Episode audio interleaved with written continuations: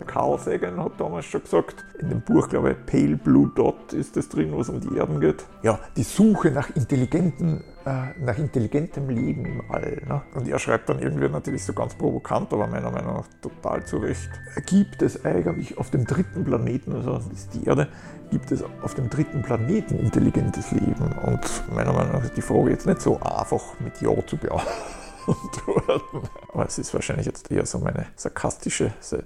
Ist vielleicht, weiß nicht, für mich ist das wieder politisch korrekt sozusagen. Ist vollkommen in Ordnung. Nein, es ist ganz interessant, weil du da jetzt von ja, Zukunft, weil wir in diese, in diese Schiene geraten sind. Ich habe gestern mit der Carmen gesprochen äh, für meinen englischen Podcast und die plant, oder sie ist ja auch dabei zu schreiben, einen Science-Fiction-Roman, wo es also 150 Jahre, ein bisschen weiter noch als dein, dein Buch in der Zukunft, wo es auch um diese Problematik, diese Umweltproblematik geht und wie geht man damit um und wie verändert sich das. Lustigerweise dann mein zweites Interview, das ich geführt habe mit der Sarah, mit C.A. Falo, äh, zu ihrer Trilogie, zu ihrer Nexus-Trilogie. Lustigerweise, das erste Buch, da geht es ja auch darum, die Hauptfigur ist eigentlich jemand, der für eine Organisation arbeitet, die Untersuchungen durchführt im Bereich Umwelt. Mhm. Und sie hat da eigentlich den Auftrag, irgendwelche Proben an einen See zu bringen und Bodenproben zu nehmen, weil irgend, weil irgend äh, Kraftwerk oder so gebaut werden soll. Und sie wird dorthin geschickt und so beginnt das eigentlich, die Sache Sache mit dem Parallel, Paralleluniversum, Parallelerde. Ja, aber die ist auch sozusagen in der Umwelt Forschung, sage ich jetzt einmal, tätig. Na gut, um die, um die Problematik, die habe ich irgendwie mehr oder weniger bewusst vermieden. Ich beschreibe ja auch nicht die Erde genau. Aber es kommen immer wieder so, egal wo es jetzt spielt, es kommen immer so wieder so Seitenhiebe, dass man weiß, ja, was da draußen jetzt los ist, wie hoch die Wolken gerade sind, dass die das Wasser da dreimal gefüttert schon kriegt, weil die Normalsterblichen, die können das sich nicht mehr leisten, die müssen halt mit dem Vorlieb nehmen, was noch da ist und so. Also solche Sachen sind natürlich schon irgendwo immer ein eingestreut, ne, weil ich als bekennender Pessimist nicht glaube, dass das irgendwie jetzt besser wird, schon gar nicht von selber. Ne.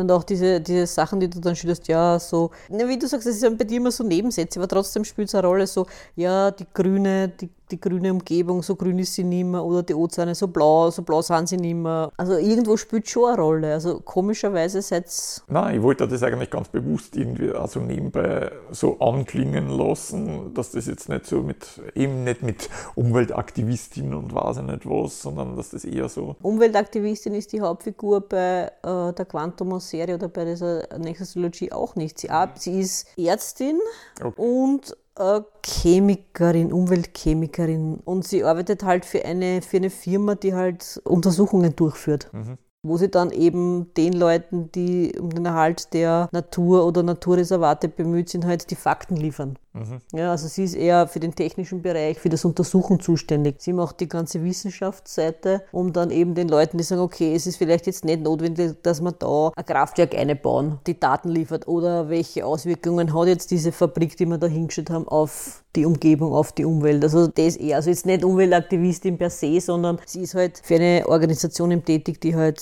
die Wissenschaft dahinter liefert. Warum das halt jetzt vielleicht nicht so eine geschickte Idee ist, da mitten in den Dschungel, weiß ich nicht, äh, Kraftwerk bauen oder ich weiß es nicht. Nein, es, spielt dann, es spielt dann insofern eine Rolle, nämlich auch, also ihre zweite Profession, die Medizin, spielt dann eine, eine interessante Rolle, als sie in diesem Paralleluniversum auf dieser Parallelerde landet, wo es dann geht so quasi um genetisch veränderte Viren als Biowaffe die eingesetzt worden ist, zum Beispiel. Also das ist ja auch etwas, womit auf der Erde zu tun, wir schon zu tun hatten. Also was weiß ich, Bio, Biowaffen. Wo du nicht weißt, wer überall solche Dings liegen hat in irgendwelche Hoch Sicherheitsabteilungen irgendwo unter der Erde und was passiert, wenn das einmal einer hackt, wenn einmal einer reinkommt oder die Dinger freigesetzt werden, aus Versehen oder absichtlich jetzt. Oder? Ja, was mich interessieren würde, ist jetzt von deiner Seite, planst du jetzt oder hast du noch einen zweiten Science-Fiction-Roman geschrieben oder planst du einen in naher Zukunft oder eher, eher nicht? Naja, ich habe eigentlich, also eigentlich habe ich schon einen geschrieben, muss ich sagen.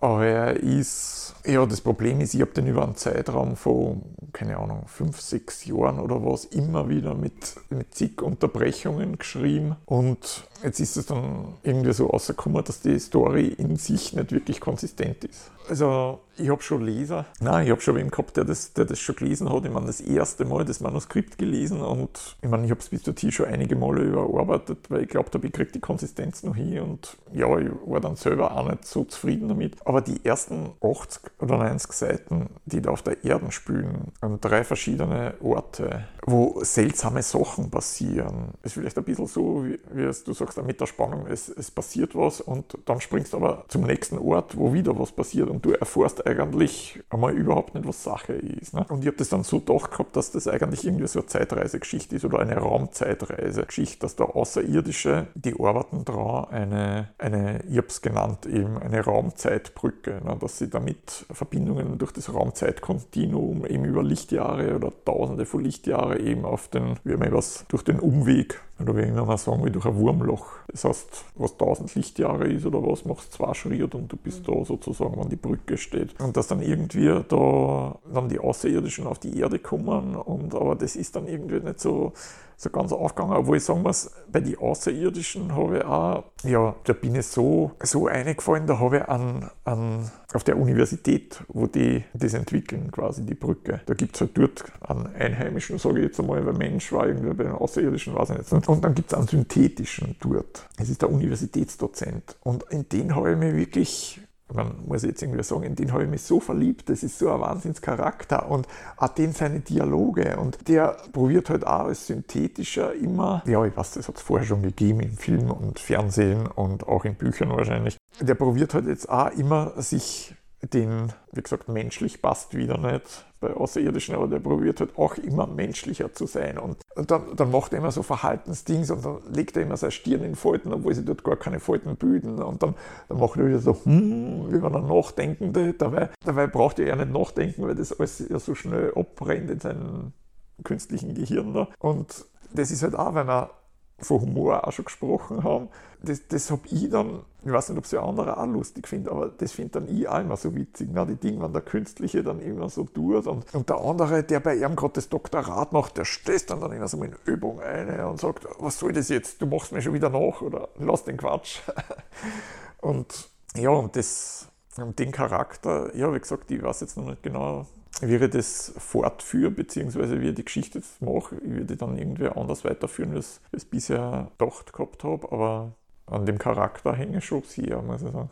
Und ein paar andere auch, ja. ja und wenn du den Charakter irgendwo anders einbaust, den Charakter behältst? Ja, eh im Zweifelsfall, wenn ich die Schiene nicht mehr weiter verfolgt, bleibt mir nichts anderes über, als dass ich den nur einbaue. Aber den, nein, ich weiß nicht, den finde ich wirklich gelungen. Und die Frau von Silkowski, was mich interessieren wird, weil ich habe es wirklich gut gefunden und es war total lässig zu lesen, nämlich. Ja, hat mich gefreut, dass du nicht auf den Film wartest. Ja. weil nachdem ich kein amerikanischer Autor bin, wird es wahrscheinlich nicht, mit dem österreichischen Filmbudget wird es wahrscheinlich nicht gleich.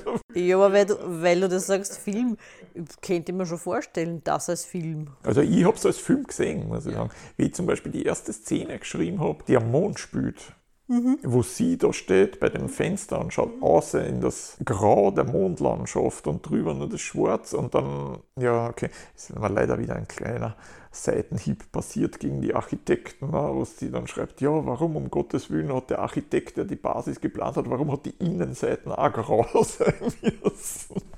Aber das habe ich so richtig vor mir gesehen, was du siehst bis zum Horizont und ja, aber vielleicht war das auch gut. Vielleicht ist auch deswegen so gut zum Schreiben gegangen. Keine Ahnung, weil ich das als Film gesehen habe und du schreibst dann eigentlich nur mit das auf, was du ziehst. Ne?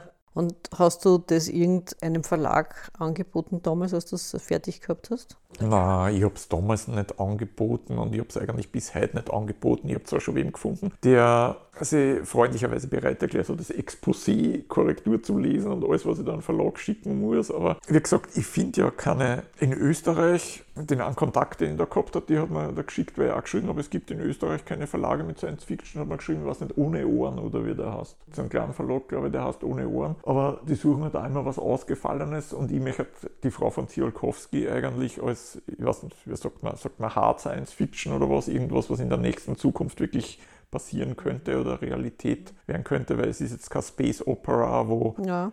25 Millionen äh, bewohnte Welten eine Rolle spielen, die intergalaktischen Handel miteinander treiben und sowas. Also es ist schon eher so, eine, wie gesagt, so eine Hard Science-Fiction-Geschichte und ja, Verlage, die wieder was Besonderes suchen, obwohl der Andy Weir schreibt ja auch eher so, der Marsianer zum Beispiel und jetzt hat er eins geschrieben, ich weiß gar nicht, wie das letzte Kasten hat, hat er eins geschrieben, was am Mond spielt, habe ich wirklich großartig gefunden. Eigentlich beide. Wobei der Marsian, na, es war das zweite auch sehr spannend. Ich habe das zweite auch sehr spannend gefunden. Und das ist eigentlich auch was, wo ich sage, der erklärt eigentlich das meiste mit Naturwissenschaften, Physik, Chemie, sonst irgendwas, was da passiert, was da anrennt. Und ja, ist, ist jetzt auch nicht so abgehoben. Ne? Ist auch eher so ein Hard SF, der die sagen.